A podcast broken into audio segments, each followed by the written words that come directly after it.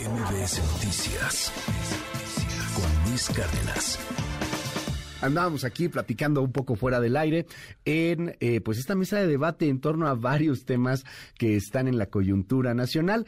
Eh, a ver, eh, bienvenido, querido Hernán Gómez, ¿cómo estás? Hola, muy bien. ¿Y tú, Luis? ¿Qué muy tal? bien, muy bien, muy bien. ¿Cómo va todo? Qué gustazo verte, Encantado querido de Hernán. estar aquí nuevamente. Un gusto, un gusto. Querido Juan Ignacio Zavala, bienvenido, hombre. ¿Qué tal? Buenos días. Muchísimas gracias. Gracias por estar aquí con nosotros. Eh, a ver, eh, el tema, pues evidentemente es la discusión de la Guardia Nacional y de que el ejército va a estar 10 años más. Hoy seguramente va a pasar en la Cámara de Diputados por la alianza nueva que hay entre el PRI y Morena. Y en este momento, en este preciso instante, están llegando los diputados de Morena que estuvieron acuartelados, los llevan dos días en, unos hoteles eh, cercanos ahí a la Cámara, los están trasladando en unos eh, camiones de pasajeros, eh, de- son de color morado, de hecho están ahí un poco escoltados, eh, porque pues no quieren que se les vaya ni un voto. Tiene que pasar esta reforma constitucional que presenta curiosamente una diputada, se llama Yolanda de la Torre, es diputada del PRI, eso es lo curioso, y bueno, pues ahora Morena está apoyando esta iniciativa. ¿Qué decir al respecto del tema, Hernán? ¿Qué opinas sobre este asunto? Ya hemos hablado de la- lo que dicen la militarización, pero pues ahora parece que de nueva cuenta hay un primor, ¿no? Otra vez volvió el primor, eh, ese primor que pues tal vez nunca se fue. Y pues es muy claro que le doblaron las manos a Lito, claramente. Yo creo que este pues no hay quien resista tantas semanas de filtración. Yo creo que nunca había habido una un desgaste así, un- una, una que durante tanto tiempo se evidenciara un político como se ha hecho con Alito, ¿no? Entonces yo creo que eh, y además está pues la amenaza de la del desafuero en la Cámara de Diputados y yo creo que pues es muy obvio que lo obligaron a, a negociar y pues que regresó que con todo esto pues está no solamente se está poniendo en duda lo que va a pasar eh, digamos en el tema de la Guardia Nacional que, que no es no es lo único es la ruptura de la alianza en lo legislativo pero además en lo electoral de cara a las elecciones en el Estado de México y en Coahuila entonces pues realmente la alianza va por México pues ya está haciendo agua Teatro no. ya es teatro ¿no? ¿Cómo la ves, Juan Y- Ignacio? No, y, y luego, pues en lo que respecta al tema Guardia Nacional, pues yo lo que veo es, a mí no me gusta, evidentemente, eh, que, que más allá de que la presencia de los militares sea necesaria, pues que se siga postergando esa presencia, Diez que se siga alargando 10 años más, o sea, digamos que se patee el problema porque no veo que eh, esté siendo una cosa temporal, más bien pareciera ser que la intención es que se vaya volviendo algo permanente. Y yo creo que eh, si bien eh, es necesaria la presencia de las Fuerzas Armadas en las tareas de seguridad pública, debería haber realmente una ruta de transición hacia otra cosa. Es decir, bueno, estamos fortaleciendo policías para que eventualmente se, se vaya sustituyendo eso, pero no hay eso. Lo único que se está haciendo es patear el problema más hacia adelante. Ahora, lo, lo único que sí me parece importante decir es que no olvidemos que los que se opusieron a, los que hoy se oponen a esto, antes lo defendían y los que ayer se oponían, hoy lo defienden. Eh, es muy claro, ¿no? Entonces estamos ante, yo insisto, ante un tema que cualquiera que estuviera en el poder en este momento, creo que estaría haciendo algo parecido. Ok. Lo cual, bueno, no sé si es eh, una justificación, pero, pero creo que eh, habla mucho de la situación en la que está el país. No, no, no creo realmente que otro gobierno, que, que si el PAN gobernara en este momento, estaría haciendo algo muy distinto. ¿eh? ¿Ya valió la alianza, Juan Ignacio? Este, sí. Sí, ¿no? Ya Sí, tronó, sí. ya. Pues, ¿qué alicientes hay para la alianza? O sea, no hay, no hay, no hay ninguno. Más allá de tocar cuestiones de, de legislativas o de políticas públicas, como lo comentaba Hernán. Yo, yo lo que sí veo es que antes había una preocupación, incluso planteada por el propio López Obrador, de cómo hacemos la salida de los militares. ¿no? Ya, ya no, Sí. en caso, ok, sabemos que van a estar, los necesitamos. Y que estén 10 este, que años cada más. quien- y vamos, ¿cómo, ¿cómo hacemos la salida? Bueno, aquí pues la cosa es, este, pues, ¿a qué horas vamos a salir los civiles? Porque ya están todos esos cuates ahí metidos. Entonces, bueno, esa es una. dos, ¿cómo se da todo el asunto? Vamos a suponer que el PRI decide, eh, el, el, PRI de el señor Alito, no, pues decide que, ¿sabes qué? Sí, el pueblo, lo que él dice, ¿no? Que el pueblo, que un señor que le servía café, le dijo que quería mucho a los soldados y entonces le cayó el 20. Vaya, ni Pablo de Tarso tiene esas conversiones tan rápidas como el señor Alito, ¿no? Y dicen, bueno, ¿y sabes qué? Vamos con los militares. La forma en que hicieron las cosas, tan obvia, tan evidente, eh, pues bueno, pues dejaron al PAN y el PRD en una situación muy humillante y muy, muy, lastimosa. Fíjate que eh, cuando tú ves las reacciones de Marco Cortés o de Chucho Zambrano, híjole, pues son, son, este muy penosas, ¿no? o sea, porque no, no, o sea, no salen con nada, no, no, no tienen un poco de decoro de, decir las cosas por su nombre. Lo dijo mucho mejor Curi, eh, cuando dijo, bueno, no podemos estar con esta gente que es impresentable, ¿no? Y le responde Eh, Rubén Moreira. sí, ¿eh? responde Rubén pues Moreira. si Y- se y aquí y en solos, ganamos, van a ser nuestros adversarios. está bien. qué tontería, porque no es cierto. No es cierto. O sea, ganan si alguien no ha ganado es el PRI. Pero Si alguien- alguien está Sí, y alguien le rentó ahí la casa, pues fue el PAN. Entonces, eh, ese pasmo del PAN, esa tristeza infinita que sienten por decir, no, apenas está suspendida. Creo que podemos dar, o ya a, a, Krill, no, esto todavía falta porque tenemos a los Estados pues no, mano, ya, o sea, se murió, perdiste. Creo que es una gran oportunidad para el PAN. Yo lo dije aquí desde el primer programa, eh, Sí. recuerdo. Pues bueno, ya te toca eh, estar solo porque así se va a dirimir el pleito político. O buscar ¿sabes? otra O sea, ¿a dónde ¿no? vamos ahorita? No, ya no da. CMC. Ya, no, ya no Hace da. rato hablé con Xochitl Gálvez, porque, dice, a lo mejor para la va a haber ciudad dos MC. bloques fuertes para la presidencia. Pues está el primor Sí. y está el PAN. Y los que quieran, los que están enojados con el señor Alito y el señor Moreira, Chong y compañía, pues pueden darle su voto al PAN sin ser militantes del PAN y en irse en bloques. de- esas cosas funcionan distinto. O sea, las alianzas legislativas siempre se van a dar. Son, son, son- Sí, son por necesarias. Digamos, yo ahí sí pregunto la cosa, ¿dónde nos extraña que el PRI se junte con el presidente? No hay cosa más priista que ir a negociar con el presidente en turno y, y- y política, pues así es, ¿no? Entonces fueron, lo hicieron, ¿sabes qué? Adiós. Bueno, pues adiós. Entonces no hay manera de llegar electoralmente con eso. Lo que sí es que es un reto formidable para la oposición para el PAN empezar a apostar por sí mismo y no decir, y ahora vamos Ya. de la mano con el PRI, y ahora no nos atacan, y ahora vamos a hacer esto. Pero Creo, hay- por otro lado, para, ya nada más para concluir, que el asunto de López Obrador y los militares es absolutamente sorprendente, es absolutamente preocupante. Es también preocupante la falta de criterio, la falta de rigor, de análisis de quienes apoyan esta legislatura, porque en contra ya se sabe mucho. O sea, llevamos años en contra de, de, de, lo, de lo militar. Y realmente es muy escasa la, la capacidad de la defensa, junto con el, hay que decirlo, porque normalmente no se habla del ejército este, Sí, no. en, en- Es un tabú. en los medios, es un tabú. El peligrosísimo discurso del general secretario. Qué el día cosa, lo de ayer. Es absolutamente fuera de forma, fuera de proporción. Y creo que ya no solo sacaron al ejército a la calle, sino que lo metieron a la política. Pues eso va a estar difícil de salir. Además, es el secretario que se reunió con los priistas, ¿eh, Hernán? Estuvo con los priistas. Vamos, vamos a escuchar lo que dijo ayer el general secretario en el marco, además, de esta cuestión histórica de los niños héroes de bronce, de la historia de bronce. Eh, Alito Escutia. con Alito, con Alito Escutia. A ver, escuchemos lo que dijo el general secretario ayer. Quienes integramos las instituciones tenemos el compromiso de velar por la unión nacional y debemos discernir de aquellos que con comentarios tendenciosos generados por sus intereses y ambiciones personales antes que los intereses nacionales pretenden apartar a las Fuerzas Armadas de la confianza y respeto que deposita la ciudadanía en las mujeres y hombres que tienen la delicada tarea de servir a su país. Bueno, en el Senado seguramente no va a pasar porque es reforma constitucional y no tienen los votos, pero va a ser interesante qué senadores de Morena votan a favor de esta reforma constitucional, ¿no, Hernán? Pues sí, especialmente ahora que el grupo parlamentario de Morena en el Senado está Dividido. claramente dividido. Eh, pareciera que Monreal todavía tiene el control de la mayoría.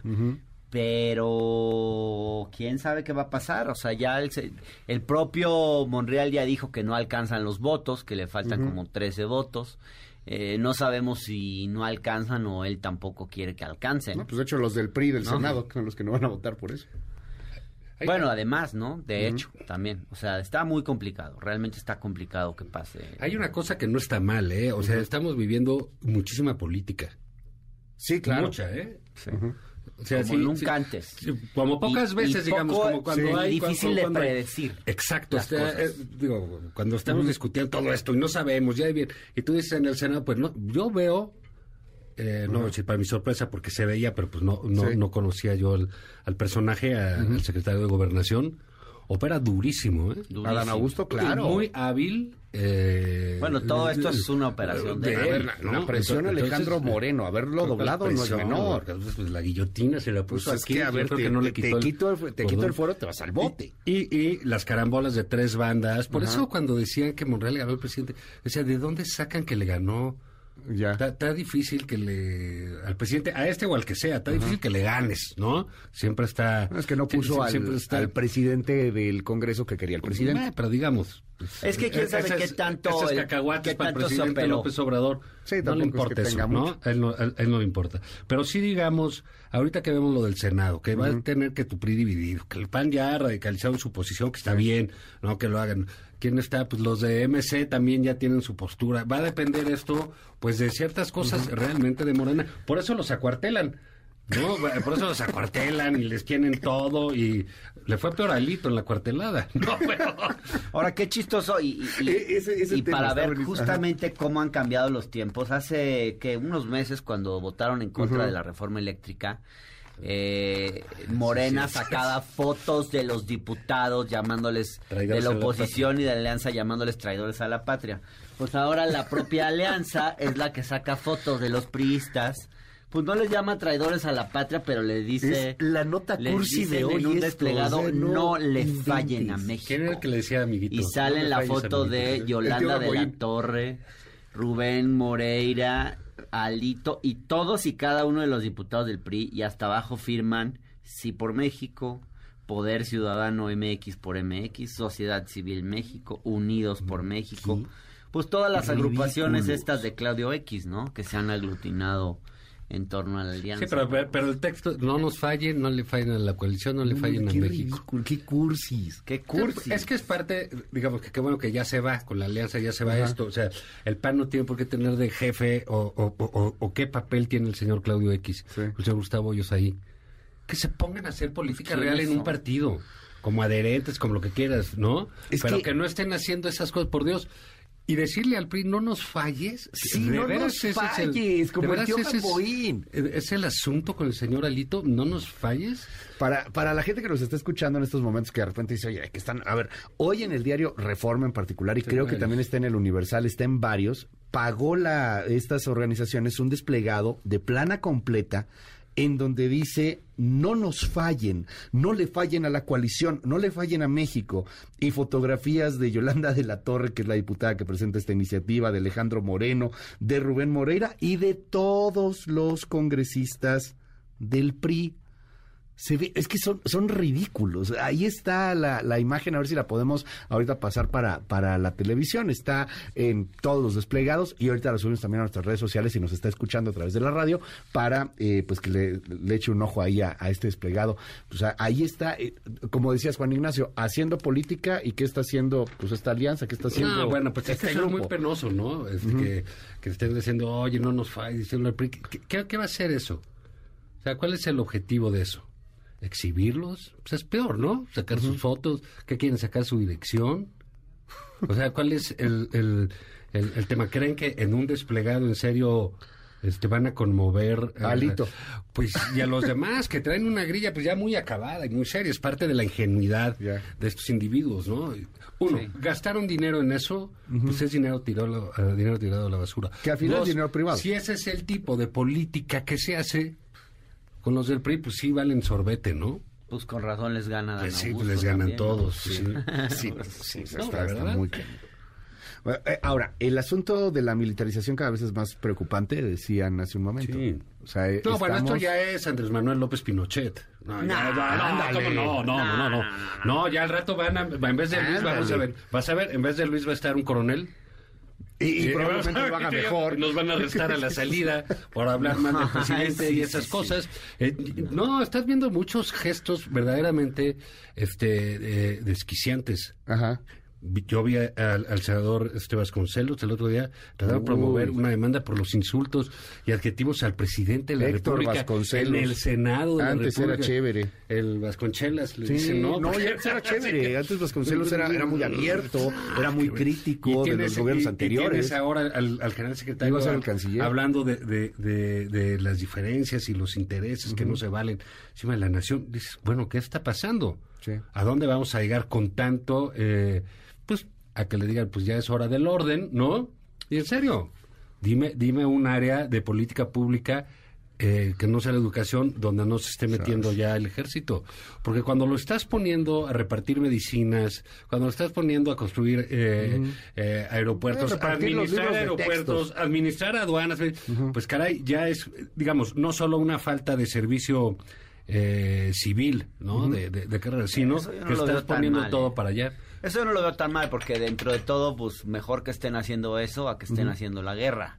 ¿Cuál Este, guerra? Pues es seguridad, ¿no? Bueno, dicen. pero digamos, yo creo que el presidente los ha usado, ha usado a las Fuerzas Armadas en distintas tareas que tienen que ver con llegar al territorio, eh, porque pues es la única institución en este país prácticamente que tiene presencia en todo el territorio del país. Las instituciones de México son muy débiles. Claro, uno quisiera que se fortalecieran y que hubiera brazos No, y ahora más que operativos nunca, ¿no? Más importantes en, en todos los estados y en todos los rincones del país, pero la realidad es que hay lugares a los que solo llega el ejército y- para y- llevar determinados programas sociales, para, eh, para realmente, si, si te pones a ver cómo los programas sociales han empezado a llegar a zonas donde antes no llegaba, o sea, zonas sumamente alejadas, pues el ejército ha sido útil en eso. Claro, lo ideal sería que no fuese el ejército, pero bueno, es, de nuevo, si, si fuese esto algo transitorio, temporal, yo no lo vería tan mal. Lo que sí me preocupa de pronto es que parece ser que como que eh, en vez de buscar soluciones reales a los problemas de, construcción de instituciones que funcionan, pues como que de pronto el ejército empieza a ser como el comodín y empieza a ser el parche para todo, ¿no? Desde la seguridad hasta otros temas, ciertamente. No, bueno, es que reparten hasta los libros de texto. Bueno, o sea, de, todo. de- de ese tamaño es, es que- es el poder. Pero decías tú, Juan Ignacio, o sea, Andrés Manuel López Pinochet, así ya. No, bueno, plano. pues, a mí- Yo- a mí- no, yo creo que López Obrador cree en, en que el ejército es eficiente, eh, cree que No. le da respuestas. Al mismo tiempo, eh, tiene una cosa un poco en contra de los burócratas tradicionales y le parece que el ejército le da resultados en su programa y yo creo que por eso ha usado el ejército. Pero esto de Andrés no, Manuel bueno, Pinochet... que- y no, bueno, está- se apoya en todo, en todo para el... Si tú quieres, un- es, es un... pues es una licencia, ¿no? Que me, que, que me estoy dando para hablar sobre la militarización Sí. del país, en muchísimas de las tareas que se acaban de comentar aquí. Pero él no está buscando, eh, digamos, pues sí, esa especie de subsidio institucional que puede dar el ejército a las deficiencias del servicio civil o de la burocracia nacional. Él está supliendo completamente a, a- a- a los órganos de gobierno. Y eso es lo preocupante, porque para cualquier presidente, Hernán, el ejército es muy eficiente porque está dedicado a eso. Porque si el presidente les dice, oye, esa cámara la quitas, él la tiene que quitar. Y los civiles tienen que pedir permiso, autorización, documentar, porque los vamos a auditar, la sociedad, etcétera. Una gran serie de cosas que no suceden con el ejército. Entonces, es, lo del ejército es la salida fácil, es la salida sencilla para absolutamente todo, más allá de la seguridad. Y también creo que hay una fantasía que tiene este presidente de que el ejército no se corrompe, ¿no? Como No, que y si son ángeles. como Sí, que sí, son como si solo la corrupción ¿no? fuera cosa de civiles y, y el- y ya hay casos, ya hay experiencias de corrupción dentro del ejército. Y también lo cierto es que de otras cosas pues ni nos enteramos porque el ejército no se tiene que manejar eh, con la misma transparencia que se tiene que manejar el poder civil. Entonces se puede pues decir, ah, no, son más honestos, no son corruptos. No, más bien no sabemos. Porque no hay manera de saber cómo funcionan esas instituciones de las Fuerzas Armadas. Entonces, claro, Claro. el ejército, la marina. Pues sí, no hay tantos escándalos de corrupción porque mm, se reservan un montón de información, eh, porque niegan peticiones de transparencia, porque no es, es una caja negra, no, no es fácil saber qué pasa ahí. Entonces, yo creo que es una fantasía pensar que, que por que per se van a ser más honestos. Ahora, ¿qué Pero, pasa si- digamos, pero el presidente sí se está echando al ejército para estos dos años que le quedan. Pero es que ese, es ese es mi tema, que no solamente, o sea, son dos años, pero quien venga, pues también va a tener una fuerza Pues sí, increíble con el las, no, les va a encargar las elecciones el presidente. No, no, no, ¿qué pasó? ¿A esto? No, bueno, A ver, las elecciones No, las vas a hace ver el si no, INE, porque las elecciones, el no, no, encargado no, del INE es a el- no, el elecciones paraguas que el tú INE. dices- No puede sustituir al INE No. con el Ah, ejército. bueno, digo, bueno. tampoco seamos tramposos. No, no, no, ningún tramposo. Bajo el paraguas que tú, que tú dices, pues es que el ejército es el que puede, es el que hace. Así piensa el presidente y va a decir, pues ¿sabes qué? ¿Quién puede organizar las elecciones? Pero pues eso pues no es- el ejército. Eso ni no, aunque el bueno. presidente quisiera Pues vamos a ver, lo podría porque ahí hacer. tiene alito y ahora y van a quitar a- Ni aunque el van sobre el presidente INE. quisiera, podría hacer La siguiente es sobre el INE. Ay, no, por favor. Ah, ¿cómo Seamos no? serios. No, yo soy serio. Si no es reforma ¿Cómo? constitucional, puede pasar. Pues, pues, oye, pero si ya Hoy están ya las reformas todo, ahí, ¿no? ¿tú crees que no se la van a aventar por el INE? Pues claro que se la van a aventar. A ver, pero eh, si viene después otro presidente que venga con esta No, pues intención ya se derechosa, hoy estamos viendo un mundo ultrapolarizado, ¿eh? o sea, tienes este, eh, pues tendencias muy radicales. Ese que nos tema. llegara un, un Pinochet Ese mexicano, un Bolsonaro Justo, mexicano, justo ese es con el- el ejército que tenemos hoy y con Exacto. toda la Pues, legislación. felicísimo, ya le Claro. todo. O sea, uno no debe legislar ¿no? pensando que siempre vas a gobernar tú. Claro. Tienes que legislar pensando que eh, va a llegar otro No, y que el péndulo puede girar de la izquierda a la derecha, al cuasifascismo, a lo que Sí. sea, y que los instrumentos y las armas que estás creando hoy, pues algún día las va a usar otro eh, en tu contra incluso. Claro. Y eso como que a veces se les olvida. Ujú. Se Sí, les no, no olvida es a una todos los política gobiernos. de, de- de Estado, digamos. Si fuese, vamos a construir una eh, policía o tales obras públicas, digamos que son forzosamente transeccionales y para eso sirven los acuerdos eh, legislativos con otras fuerzas. Dices, bueno, sí, en 10 años vamos a construir tanto o vamos a hacer... eh, eso tiene sentido, ¿no? Pero estar metiéndote a la política de seguridad de los que vienen, pues está más bien diciendo, pues como que no los vas a dejar gobernar, ¿no? Está cañón. O sea, ahí Y está, bueno, lo que está va a estar cañón es que lleguen con la misma mayoría que, que está teniendo López Obrador, ¿no? Se ve Aunque ganen, va- va a estar en- complicado. En, el siguiente, o sea, que tengas los mismos números en el Congreso para 2024. Pero, eh, ¿esto cómo afecta a las corcholatas en particular? O sea, ¿cómo ven, eh, pues, una, una obligada Claudia Sheinbaum, por ejemplo, que tiene que hablar a favor de estos temas? Un Marcelo Ebrard que tampoco se quiere salir porque nadie quiere contradecir al presidente en ese sentido. O de plano un Ricardo Monreal que abiertamente dice, oye, yo no estoy de acuerdo en esta, en esta cuestión de militarización del país o de darle tanto poder a la, a la Guardia Nacional y al Ejército. ¿Cómo ves a las corcholatas en torno a este asunto? Girando alrededor del Mi discurso opinión presidencial? es que Monreal eh, no está en ni acuerdo ni desacuerdo, nada más está haciendo su política y su grilla. O sea, en el fondo yo creo que el tema le tiene sin cuidado, hará lo que tenga que hacer. O sea, es, Monreal, es- Monreal no tiene principios, no tiene ese tipo de constreñimiento de que sus principios sean un... Claudia yo creo que en su fuero interno no está a favor, pero pues lo va a tener que defender ahora sí que porque por disciplina y pues ahora sí que pues sí, por eso. Y, y Marcelo yo creo que sí, genuinamente lo veo en una posición diciendo lo que realmente piensa sobre el tema. Que es este, que- pues lo que lo que ha dicho en estos días, ¿no? Que él no ve problema en la Guardia Nacional, y que, que se conforme de esta manera, etcétera, etcétera, ¿no? Este, pero pues yo creo que en este en este tema, pues el que las lleva, el que lleva la, la línea, pues es el presidente y las corcholatas, pues básicamente, excepto una, pues se van a plegar a lo que diga el presidente en este tema. Ya.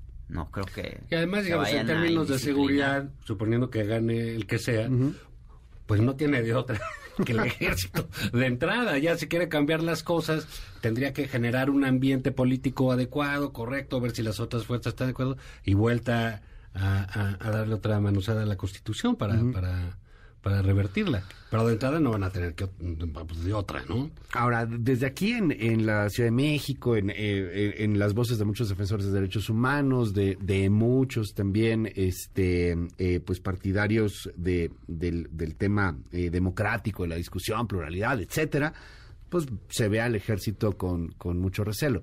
Pero la verdad es que nos llegan muchos mensajes, por ejemplo, aquí esta persona que nos dice, oye, pues yo estoy de acuerdo en que esté más el asunto del ejército, gente que está de acuerdo en, en temas de, de represiones, gente que está de acuerdo inclusive en un asunto tipo Bukele, en, en una de esas, porque la, la desesperación ha llegado a grados extremos.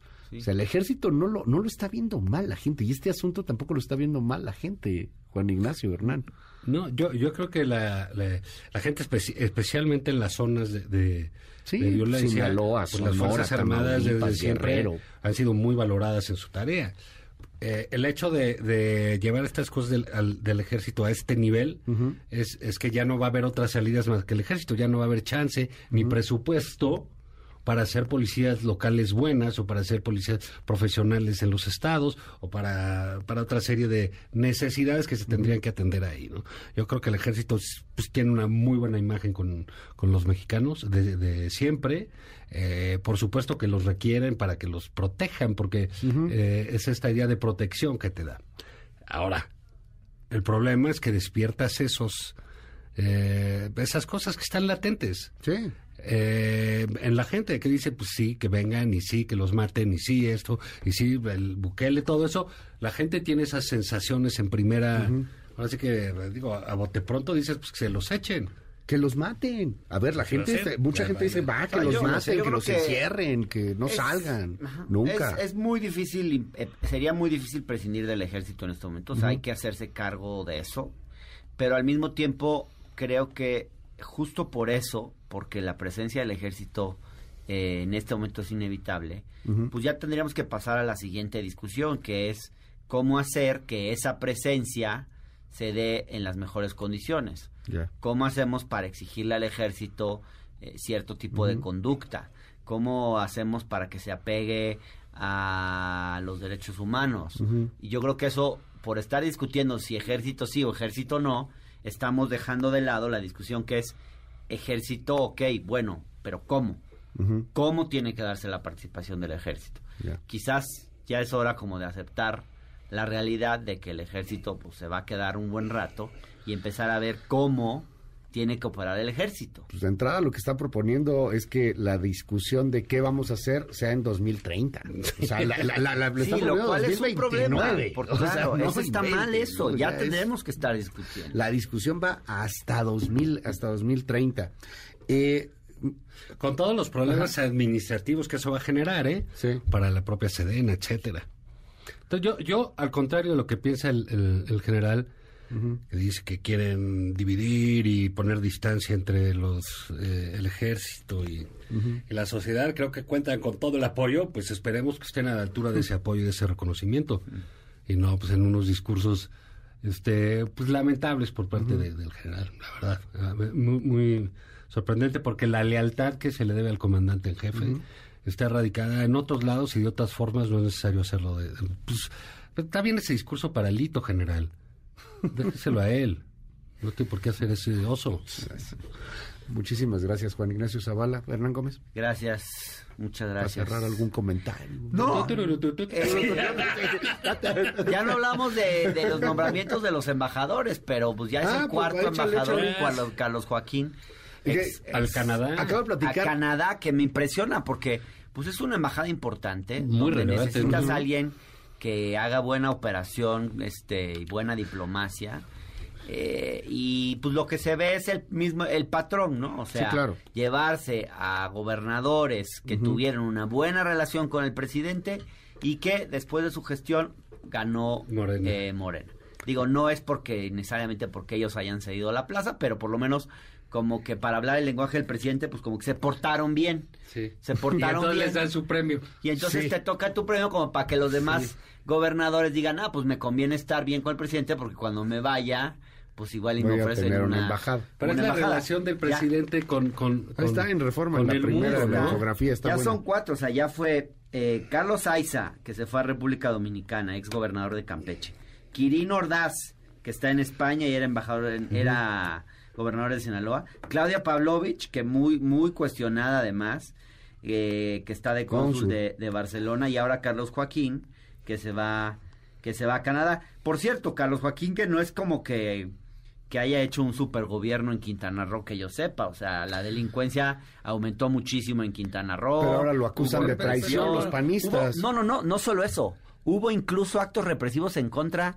Bueno, no sé si Ah, se sí, acuerdan claro, cómo entraron en la elección, en las manifestaciones, o cómo entraron en la- a la en- durante la elección a, Ah, a la casa de Laura Beristain, la alcaldesa de, de, mm, de Playa del Carmen. Digamos, en contra actos, digamos, de, de, de mucho autoritarismo, ahí sí que cuasi pinochetistas, porque entrar al domicilio de alguien a punta de pistola, eso sí es pinochetismo, Eh, y ahora pues a este cuate lo premian con Ya. una embajada Ujú. en Canadá. Pero es la relación ahí de al presidente del mundo le vale más. ¿Ves, ves sus invitados?